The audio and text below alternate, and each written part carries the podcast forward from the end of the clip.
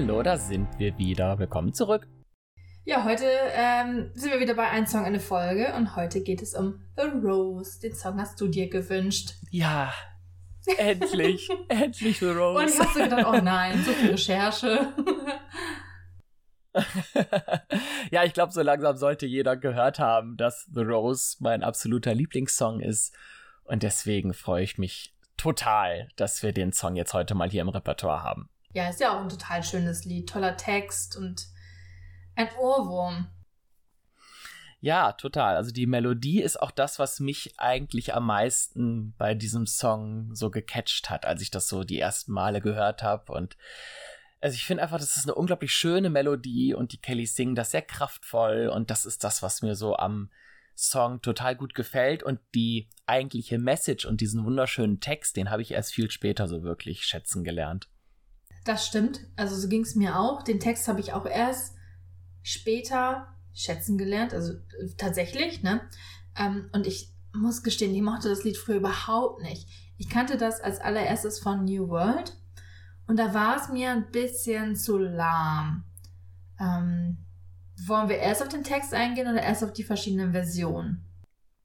Mm, ja, lass uns doch erstmal einfach einen kurzen Überblick geben, was es so davon gibt, weil sonst verlieren wir uns vielleicht im Text und dann ist die Zeit vorbei und dann geht das andere okay. unter.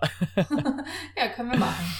Ja, also starten wir mal mit dem Jahr 1988 auf dem Album Live. Da hören wir das erste Mal diesen Song von den Kellys.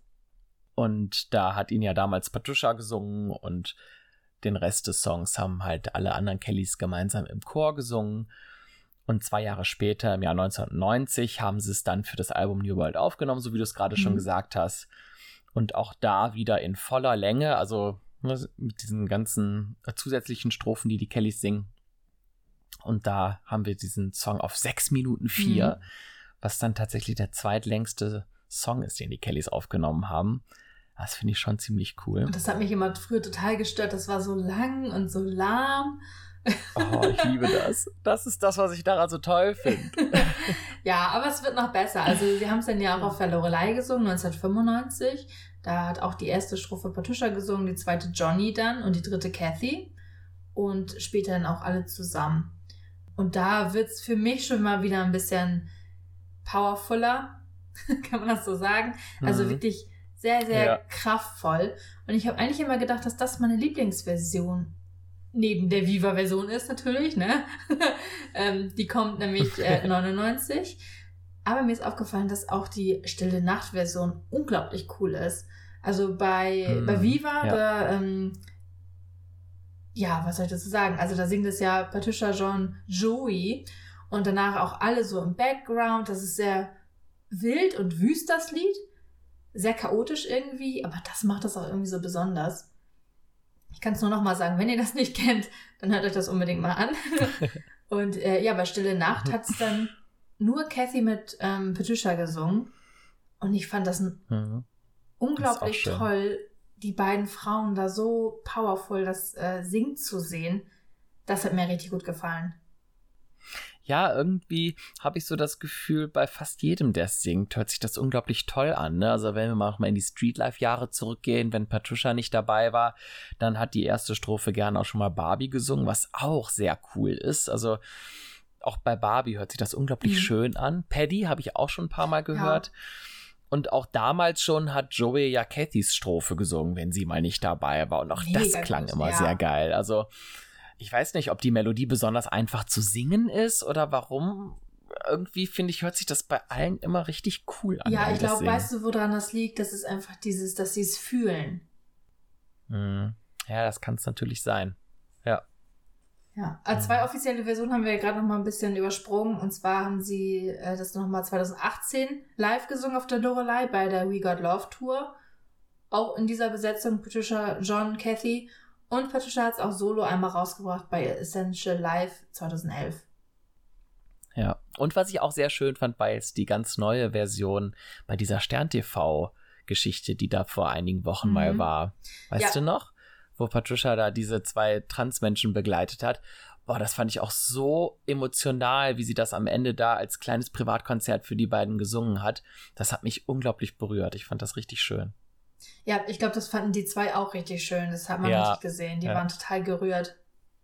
Ja, zu Recht. Zu Recht. ja, aber auch irgendwie spannend, dass wir über diesen Song sprechen, weil es ist ja kein Original-Kelly-Song, sondern ein Cover. Und eigentlich umso erstaunlicher, dass die Kellys so sehr dieses, diese Emotion transportieren können. Ähm, äh, dieser Song stammt aus dem Jahr 79 und wurde damals von Amanda McBroom komponiert und berühmt wurde der Song dann von Bette Midler, die das dann ein paar Jahre später rausgebracht hat. Genau, für den gleichnamigen Film The Rose. Hatte ich noch gelesen. Und dafür gab es sogar einen Glo Golden Globe für den Song. Also war wohl auch sehr erfolgreich. Und eine goldene Schallplatte, ne? Auch noch. Ja, also das muss damals wohl wirklich auch schon echt gut angekommen sein, obwohl anfänglich ähm, die Produzenten von dem Film gesagt haben, oh nee, der Song passt da irgendwie nicht rein und der ist zu lahm. Grunde das, was du eben sagtest. ähm, und äh, da fehlt irgendwie so ein bisschen was, ne, das ist, hätte zu viel Hymnencharakter. Mhm. Ähm, aber letzten Endes konnten die dann doch überzeugt werden, nämlich weil Bette Midler selbst gesagt hat, sie möchte gerne diesen Song in dem Film singen. Und so ist er dann letzten Endes auch wirklich in diesen Film reingekommen. Sehr, sehr beliebtes Lied auch zum Covern. Also es gibt über 100 Coverversionen. Und der Song wurde sogar ins Deutsche übersetzt und da ist der Autor des Textes Michael Kunze. Habe ich tatsächlich noch nie von gehört, aber was der alles an Auszeichnungen hat und hier und da, also der hat auch unzählige Mus Musicals geschrieben, unter anderem Tanz der Vampire, Mozart, Marie Antoinette und all sowas. Und er war auch der Entdecker von Peter Maffay. Also ich kann mich ja in solchen Infos immer äh, verlieren. Ne? Wenn ich da einmal anfange zu recherchieren, ja, das ist echt immer spannend. Ja. Ja, und dann bin ich auch noch über die Version von Helene Fischer gestoßen. Hm, ähm, die ist auch und da ist da, ja, die ist sehr schön. Und da ist der Text halt sehr ähnlich. Hast du auch was dazu rausgefunden, wie Amanda McBroom diesen Song komponiert hat, was sie dazu inspiriert hat? Nee. Das habe ich gefunden und es war gar nicht so schwierig zu finden. Ähm, und ich habe mir da äh, einen kurzen Text rauskopiert, den würde ich gerne, den habe ich mir dann übersetzt, den würde ich vielleicht gerne einmal kurz vorlesen. Mhm. Und zwar schreibt sie, ich werde oft gefragt, was mich dazu inspiriert hat, The Rose zu schreiben. Hier ist die Geschichte dazu. Irgendwann im Jahr 1970 fuhr ich eines Nachmittags die Autobahn entlang. Im Radio hörte ich ein Lied. Es war Magdalena von Danny O'Keefes, gesungen von Leo Sayer. Es hat mir sofort gefallen. Mein Lieblingssatz war, Deine Liebe ist wie ein Rasiermesser, mein Herz ist nur eine Narbe. Und ich dachte, oh, ich liebe diesen Text. Als ich weiter die Straße entlang fuhr, kam mir der Gedanke, ich stimme mit dieser Aussage aber nicht überein. Ich glaube nicht, dass Liebe wie ein Rasiermesser ist. Aber was ist dann meiner Meinung nach Liebe? Plötzlich war es, als hätte jemand ein Fenster in meinem Kopf geöffnet. Die Worte strömten in mich hinein, ich musste sie immer wieder aufsagen, während ich immer schneller und schneller nach Hause fuhr, damit ich sie nicht vergaß. Ich bretterte in meine Einfahrt, rannte ins Haus, vorbei an einigen verwirrten Hunden, Katzen und Ehemännern und setzte mich ans Klavier. Zehn Minuten später war The Rose da. Krass. Wahnsinn, ja, manchmal, oder? Manchmal ist das so, ne, dass du so einen Song hast, das hat man ja schon öfter von irgendwelchen großen Nummern gehört, dass die einfach so geflutscht sind.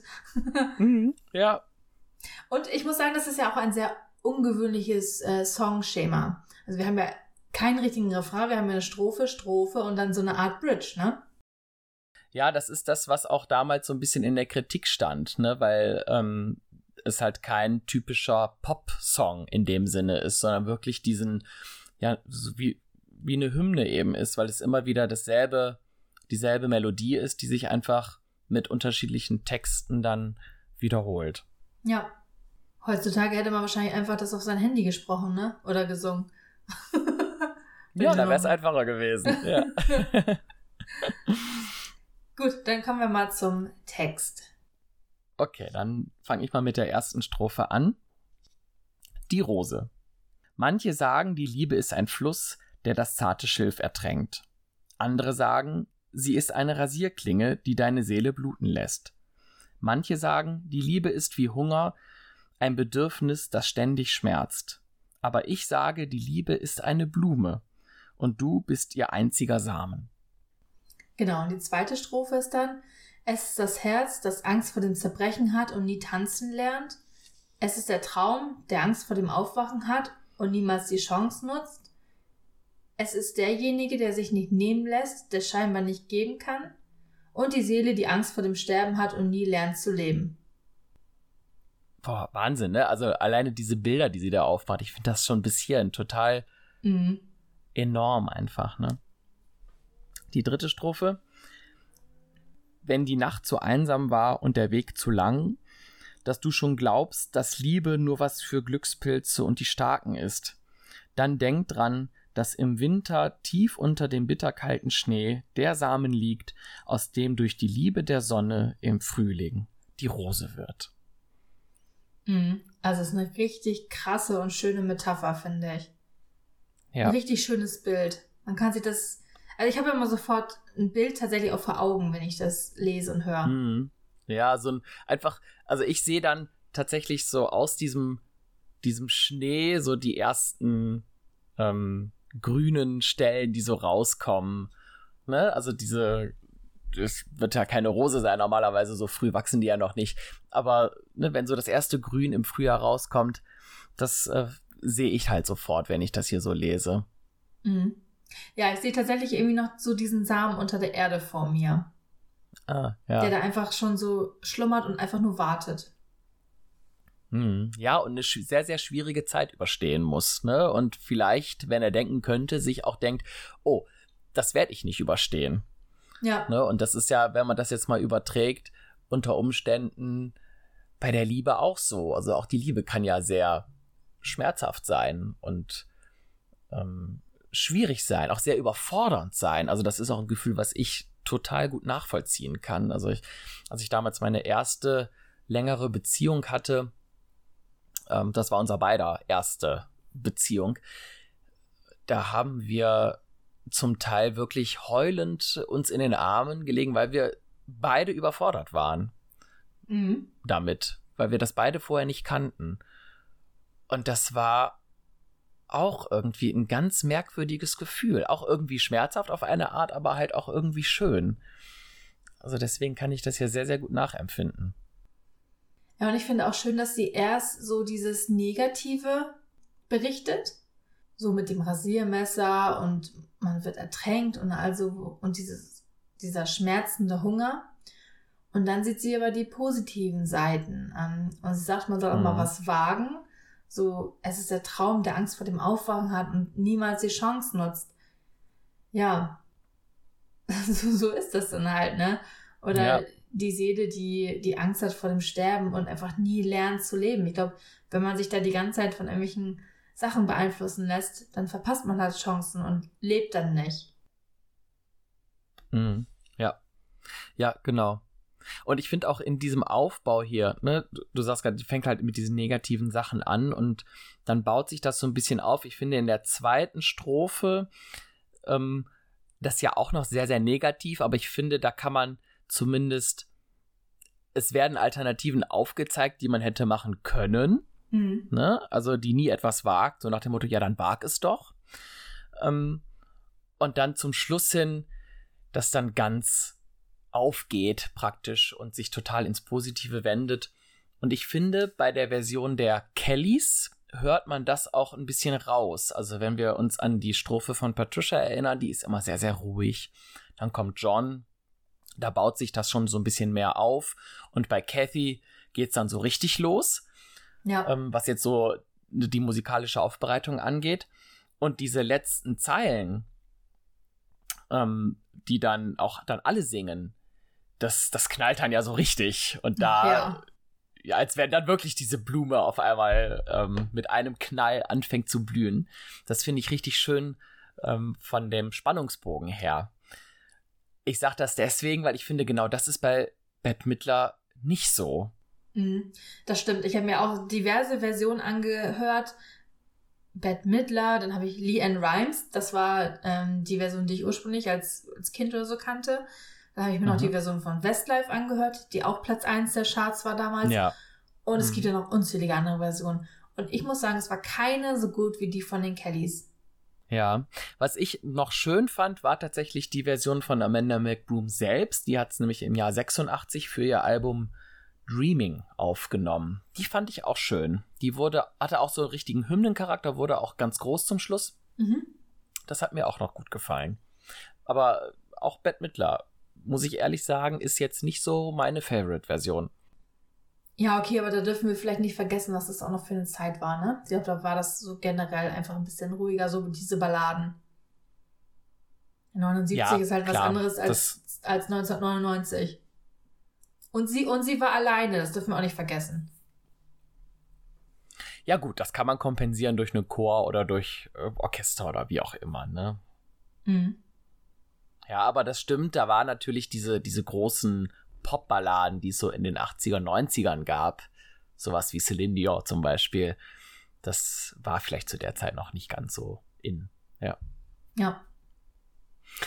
Und was ich halt auch sehr besonders finde an diesem Song, und das unterstreicht vielleicht auch nochmal so diese, die Tatsache, wie toll dieser Song ist und wie gut der vielleicht auch beim Publikum ankommt, der war ja unglaublich lang im Programm der Kellys. Ne? Also sie haben es ja Ende der 80er, so 87, 88 angefangen und auch sehr viel auf der Straße gesungen. Und das muss wohl auch ein Song sein, der die Leute da gecatcht hat. Und dann ja bis ins Jahr 95 hinein. Also hat Streetlife noch überdauert. Sie haben es in den großen Hallen gesungen. Mhm. Und dann ja schon 99 auch wieder im Programm gehabt. Also der Song hat die Kellys wirklich über sehr viele Jahre begleitet. Vielleicht, weil auch viele Leute mitsingen können. Und auch die Kellys werden ihre Lieblingssongs haben. Ja, das merkt man natürlich auch. Ne? Also Patricia hat ihn live gesungen, solo bei ihrer ähm, Tour, wo sie so unplugged unterwegs war. Und jetzt auch wieder im Comeback. Also das ist halt wirklich auch, glaube ich, ein Song, der den Kellys sehr viel bedeutet und wo sie sehr viele Erinnerungen mit verbunden haben, wobei mich mal interessieren würde, wie sie auf diesen Song aufmerksam wurden und was sie letzten Endes dazu bewogen hat, den ins Repertoire mit aufzunehmen, weil dazu habe ich jetzt so konkret nichts gefunden. Das wüsste ich jetzt auch nicht. Wir können ja Kathy demnächst mal fragen vielleicht. Ähm, oder wenn jetzt jemand hört, der einfach mehr weiß, dann lass uns das auch gerne wissen. Ähm, ich finde aber, der ähm, Text passt sehr gut zu den Caddies, weil sie ja auch eher positiv sind und und ich finde, die Metaphern passen auch sehr gut zu den Kellys. Ja, auch sehr gut zu dem, was die Kellys bis zu dem Zeitpunkt schon erlebt haben. Ne? Also, wenn wir jetzt nochmal an diese dunklen Jahre in den 80ern zurückdenken ja. und dann eben dieses Aufblühen, was dann danach kam. Ja, das passt natürlich super hier rein in diese Metapher, das stimmt. Ja, ja also ich finde, vom Text her könnte der auch tatsächlich aus Patricias Hand stammen. Ja, ja, total. Bin ich ganz seiner Meinung. Vielleicht haben sie es deswegen auch ähm, so lange im Programm gehabt, weil es für sie halt sehr echt war und sehr authentisch war. Ja, und schau mal, wir haben ja auch bei Instagram wieder diese Umfrage gemacht, ne, was den Zuhörern und Zuhörern dazu einfällt. Und Kelly Family Feeling schreibt zum Beispiel, obwohl es ein Cover ist, Punkt, Punkt, Punkt, ist es ein Kelly-Song. Und ich ja. glaube, das trifft wirklich den Nagel auf den Kopf. Mhm, ja. Es ist wirklich gefühlt ein Kelly-Song. Ja. Ja, und der Text ist halt auch wirklich was ganz Besonderes. Denn hier schreibt Sarah zum Beispiel auch, sie hatte den Text jahrelang im Zimmer hängen. Ja, also es ist wirklich eine schöne Message. Guck mal, sie schreibt auch noch, dass eine Freundin das auf ihrer Hochzeit gesungen hat. Oh, das ist natürlich auch wunderschön. Hier schreibt noch jemand, dass es bei der Hochzeit gesungen wurde. Ich glaube, auch eine Freundin von mir hat das Lied mal mit Joey zusammen in der Kirche gesungen. Ich bin mir gar nicht sicher. Ich müsste da noch eine Aufnahme von haben. Okay, ja, spannend. Also das ich habe auch schon okay. oft gehört, dass es als Hochzeitslied auch äh, durchaus genutzt wird. Ja, und guck mal hier. Eine Hörerin schreibt auch noch wunderschön. Cathys Lächeln, wenn die Fans auf der Lorelei das Ho-Ho singen. Das habe ich ja. auch gesehen. Das, dieser Blick von ihr, das hat mich richtig gerührt. Das fand ich total schön. Sie das freut sie richtig, ne? Und auch dieses ja. ähm, nach And You Think, Baby, das Ding ja auch immer alle Fans mhm. und dieses Snow, oh, das finde ich echt, ja. finde ich echt cool und das gehört auch voll da rein. Ja, genau, es ja. gehört einfach rein. Ja, ach schön. Ah, hier schreibt auch jemand meine Lieblingsversion mit Barbie und Joey. Da bekomme ich Gänsehaut. Also ja, auch diese etwas weniger bekannten Streetlife-Varianten sind durchaus sehr beliebt hier bei den Zuhörerinnen und Zuhörern. Ja, total schön. Ich denke mal, wir werden jetzt noch ein paar Mal öfter hören in den kommenden Jahren. Ja, das denke ich auch. Also der wird bestimmt noch mal im Programm sein oder bei irgendwem auch im Soloprogramm mit drin sein. Und wenn nicht, dann machen wir uns den einfach an. genau. ja. Haben wir den nicht auch gesehen damals bei Patricia in Down oder Emmelshausen, wo sie mit dieser ähm, Christmas Moments unterwegs war? Ja, da wurde das auch live gesungen. Ja, da haben alle Frauen zusammen auf der Bühne mhm. gesungen. Ne? Das war auch eine richtig ja, tolle Version. Das war auch sehr schön. Ja. Das wird ja oft im Weihnachtsprogramm gespielt. Also bei Stille Nacht haben die Kellys das ja zum Beispiel auch gespielt. Wäre jetzt für mich kein Weihnachtssong, aber tatsächlich passt es mhm. da rein, finde ich. Ja, passt ganz gut. Also wäre jetzt auch nicht mein erster Weihnachtssong, der mir einfällt.